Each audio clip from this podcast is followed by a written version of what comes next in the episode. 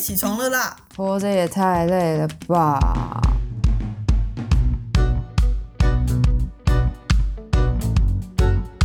欢迎收听《小岛生存指南》。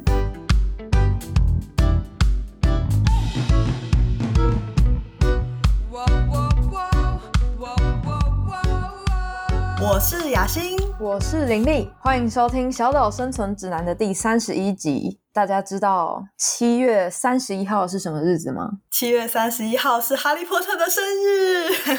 因为我跟雅欣都是哈利波特迷，所以就要特别录制一集节目来讲哈利波特，对不对？没错，我们两个从来没有聊过哈利波特，可是，在我们的生命中都觉得哈利波特对我们来说是一个非常重要的故事。然后我查了资料，才发现哈利波特比我们年纪大蛮多的。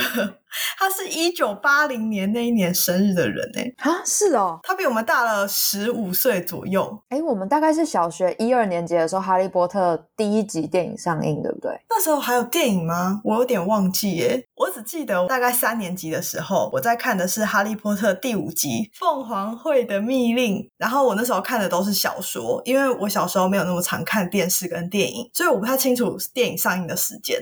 所以其实你的整个架构一开始是比较建立在小说的架构上，对吧？没错，因为我的家人会买书给我，那时候不是都很厚一本吗？我觉得小学生看那么厚的书很厉害，所以我都带去学校看。然后我记得凤凰会的密令是因为我带去学校看，然后有一次大扫除之后，那本书就不见了。而且哈利波特凤凰会的密令它是上下两册，所以不见的时候就是只有上没有下这样子。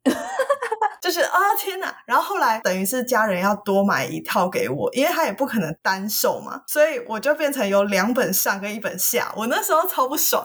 最近好像《哈利波特》的小说有再版，然后有整个大换封面，对不对？没错，我超心动的，我超想买。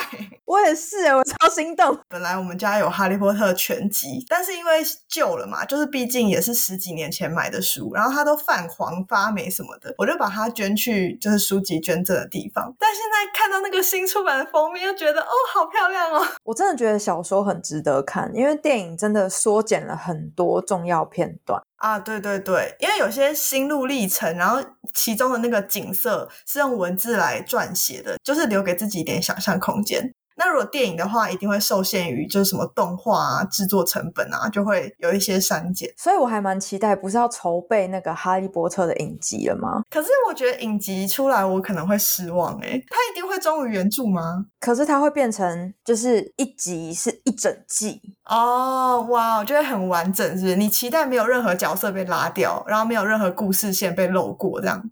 对，因为其实我们去看那个《哈利波特》的那个书啊，就可以知道说第一集是最薄的，然后后来就开始厚到无法无天这样子。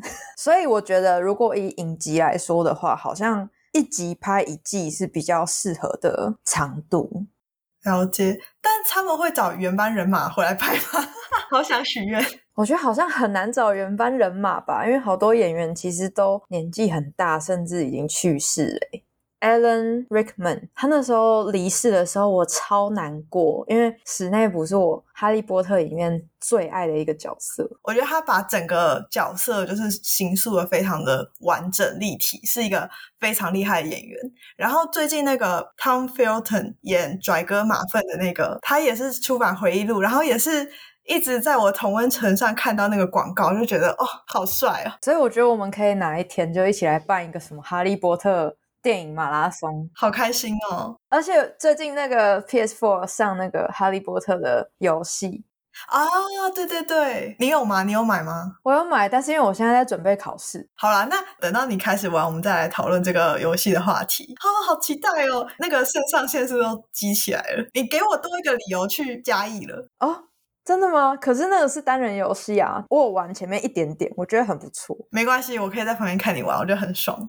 所以林立是先看电影再看书的吗？我算是穿插，前面有看过一下下书，但是因为毕竟那时候年纪还小嘛，就会有点看不懂，所以等于是我第一集跟第二集的电影算是印象比较深刻的，然后到后面的电影就越来越是书的印象是比较深刻的。所以你也是觉得看书是更值得的，是吗？就如果有人要接触哈利波特，你会先推荐他看书，还是先看电影呢？我会先推荐他看第一集《哈利波特》的电影，因为我觉得第一集的电影算是拍的蛮细致的。因为毕竟他本来书的原著比较薄，所以他可能有一些电影的细节还可以顾到，这样吗？没错，雅欣之前有听你讲，是不是有同事已经把对《哈利波特》这个小说的爱延续到自己孩子的身上？没错，我有一次在滑 Instagram 现实动态的时候，就看到我有个同事，他把小孩打扮成哈利波特还是什么，就可能在他头上画闪电之类的，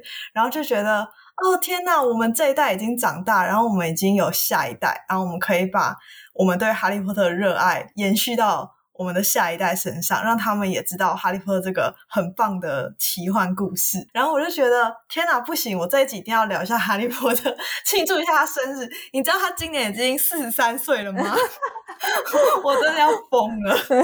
我们永远想到的都是他还在霍格华兹一开始入学的样子。对啊，就是很稚嫩、很可爱的丹尼尔。整个那个分类帽戴在头上，会整个埋住他的头的那种。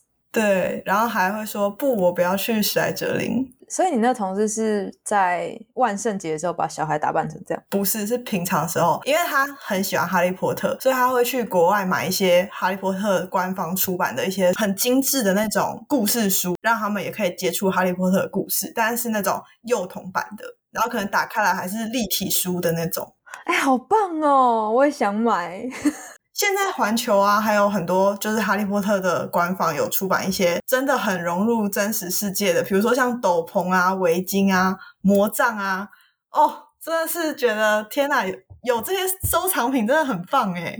我觉得这个我没有办法穿在路上哎。哦，对啦，但是我的确柜子里有一根哈利波特的魔杖。哎，我觉得我们好像还是要跟大家介绍一下霍格华兹还有哪些学院哦。好好好，那我要先。为大家介绍一下，就是哈利波特是一个本来十岁以前就是命运都非常悲惨的小孩，他的爸妈在他婴儿的时候就过世了，然后他是被他的阿姨跟姨丈养大，阿姨姨丈家对他很不好，然后有一天他就收到猫头鹰给他一封信，然后跟他说：“你是霍格华兹魔法学校的学生哦。”然后他傻眼这样子。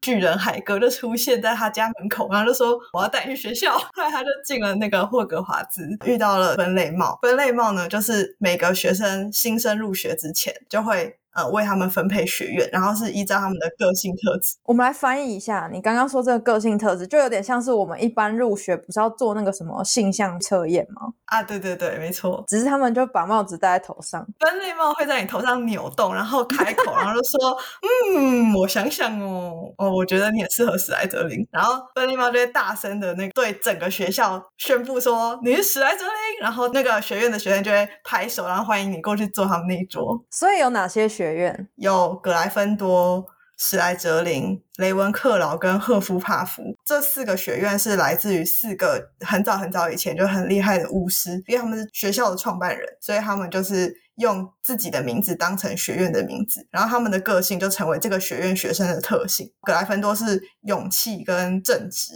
然后有那种骑士的气概这样子，史莱哲林是。很有谋略、老谋深算的那一种，但有时候会有点狡猾，这样。所以格莱芬多在我们小时候就是正义的象征，然后史莱哲林就是邪恶的代表。然后第三个叫做雷文克劳，进到雷文克劳的学生呢，他们通常是代表着有智慧、创造力、学习。简单来说，就是有学者气息的人会进到雷文克劳，就是好学生，很好学那种。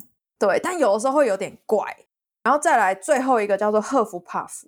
那赫夫帕夫的人，他们有一个最重要的特质，叫做他们很忠诚，而且充满正义感。所以通常在呃魔法世界里面，赫夫帕夫就会很适合去做政府相关的工作。所以就是这四个学院。那雅欣觉得自己会在哪里？我小时候当然会觉得格莱芬多是我梦想中的学院，但我觉得长大之后，我自己是比较适合赫夫帕夫，因为赫夫帕夫的学生比较不会是那种。团体里面的领导角色，他比较像是军师或者是幕僚的那种辅助的角色，然后我觉得跟我的个性比较像。那你嘞？你觉得嘞？因为我小时候其实喜欢的是史莱哲林，我会觉得老谋深算很酷，感觉可以掌握一切吗？没错，你在史莱哲林的话，当然有可能走偏，然后走到超偏就变成伏地魔嘛。好好的继续读上去的话，应该会成为很厉害的人，真的。企业家啊或者什么的。可是我现在慢慢长大，我会觉得我好像比较适合雷文克劳。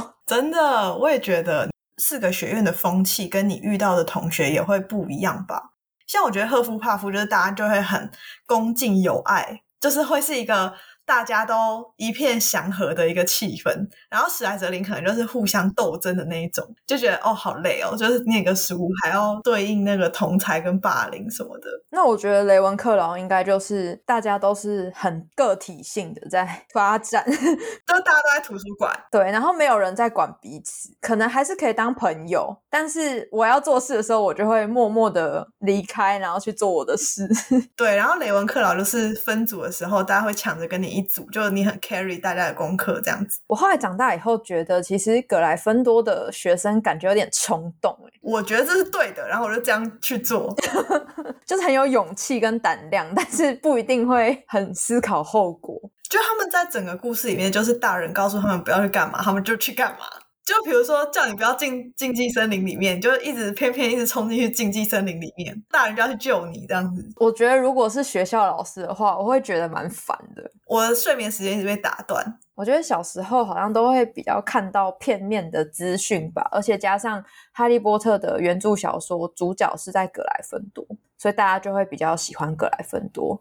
其实后来的包括什么怪兽与它的产地啊，就里面有越来越多其他学院的学生的形象跑出来以后，我就觉得魔法世界好像变得更立体。其实我还蛮感叹，就是小时候都会有格莱芬多是正义的一方，然后史莱哲林是邪恶的一方。但现在长大之后就觉得，哎，其实他小说里面把每个角色还有每个学院都描写的很具体，其实也没有绝对的善恶或是非，其实就是看说。从这个角色的角度出发，有没有符合这个角色的正义？不是那种童话故事，是告诉你说，哦，你这样做事就是不对的，那样做事是怎么样？像比如说拽哥，虽然他跟哈利波特是死对头，可是看到故事后面就发现他有他的压力，然后他有他的不得已，对他需要去证明的一些东西，毕竟跟他的家族有关，跟他背景有关。如果你是哈利波特的话，你会跟他做一样的选择吗？因为我在我姨丈家过得不太好，所以有一个怪人，有一个陌生人告诉我要带我去另外一个世界，我就接受了。我在那个世界，我还在适应，我还在想办法理解这个所谓的魔法世界的时候，突然又有发现坏人出现，然后我要拼尽全力去阻止他。你觉得这个对一个十一岁小孩来说是合理的吗？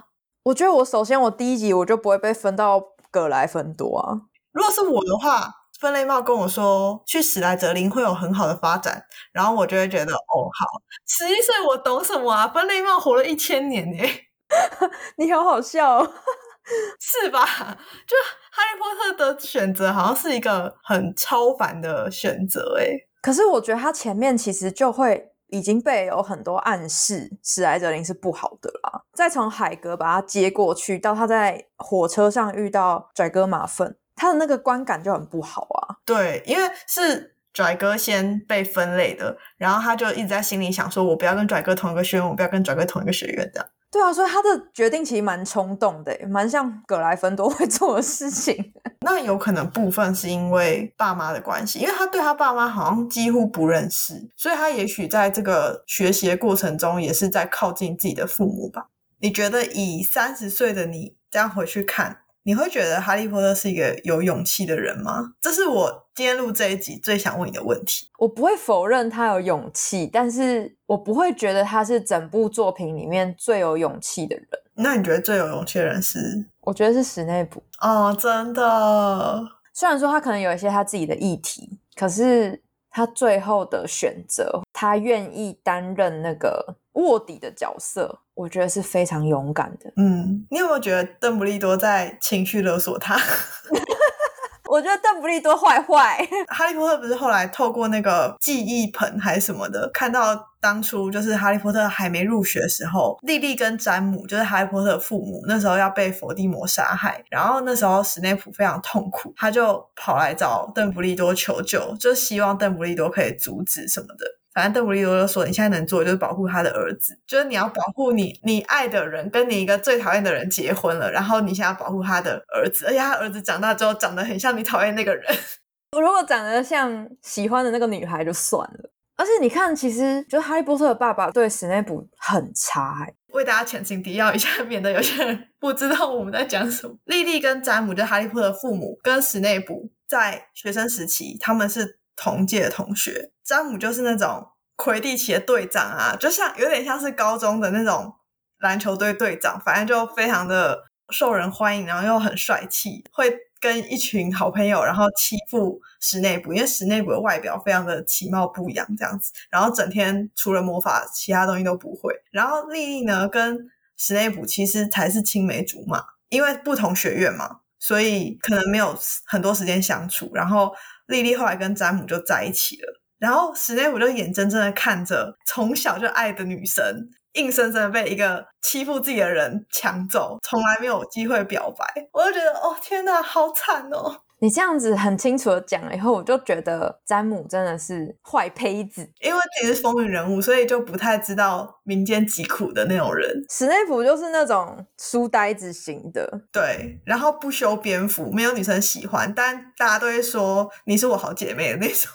就是发好人卡给他啦。对，因为他真的对丽丽很好，只是他很好的方式就是很默默的这样。就是他不会去很外显的说哦，你是我的女人，或是怎样。对，也没有试着去追求。那我们来聊一下课程好了，讲了那么久还没讲到课程。不行不行，我们要收一下，没错。我为了这一集，我特别去查了到底完整的霍格华兹课表到底长怎样，跟大家解释一下哈。就是呢，他们总共有七个年级，五年级的时候有点像是大学要选系的概念，就是你五年级你就可以选择你要上哪些选修课，但一到四年级是都规定好了你有哪些必修这样。那必修包括黑魔法防御术、变形学、符咒学、魔药学、草药学、天文学和魔法史。然后一年级还要上骑上扫帚的飞行课。选修课的部分包括骑兽饲育学、算命学、占卜学、麻瓜研究以及古代神秘文字研究。然后我们对这些课程的了解呢，跟书中叙述有关，就是因为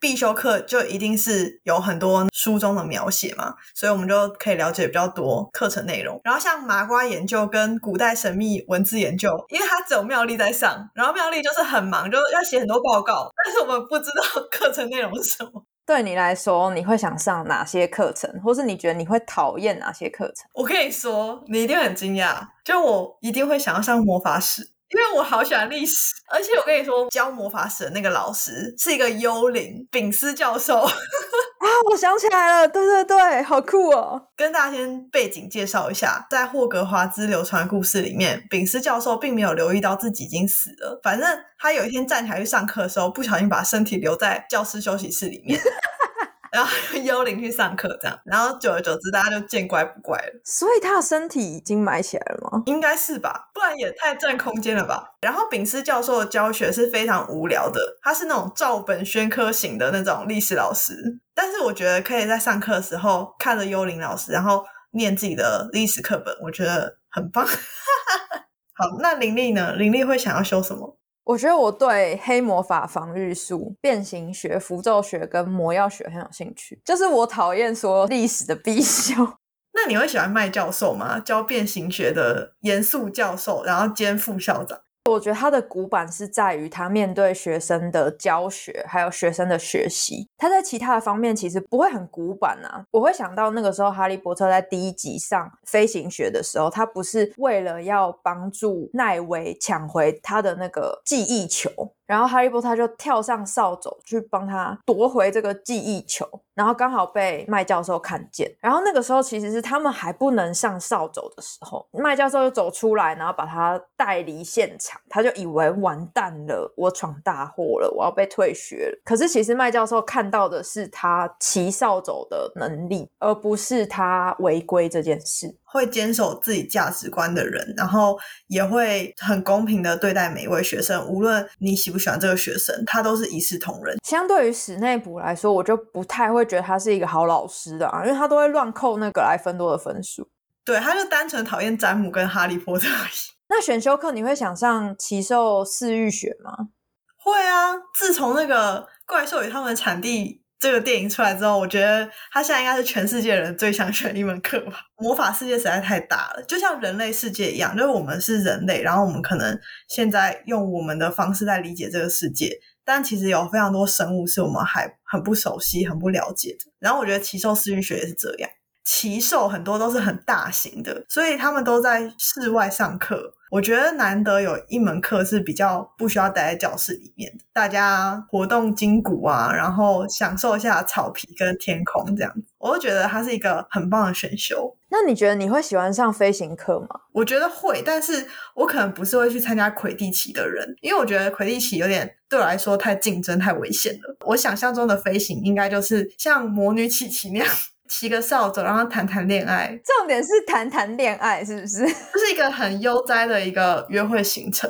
那你呢？你会想要参加魁地奇队吗？我觉得我可能会一开始很有兴趣，就是一二年级的时候觉得很有兴趣，然后后面就觉得哦，好麻烦哦，还要练球哦，要花时间呐。所以我可能就是约个三五好友啊，自己组队，然后玩一点休闲的那种抛接球之类的。呃，当成暑假的消遣啊，就是有时候觉得说，哎，我要去运动了，然后就选这个运动这样。那在我们嗨聊完《哈利波特》，想要问问看雅欣会给没有。看过《哈利波特》的人，什么样的生存指南？去看，很好，我觉得很精简，很棒。那欢迎追踪小岛生存指南的 IG，你可以搜寻 Island Life 底线 Official 就会找到我们喽。也欢迎追踪雅欣和林丽的 IG，我们会将资讯放在说明栏。有任何建议都欢迎留言或私讯我们。小岛生存指南，我们下集见喽，拜拜。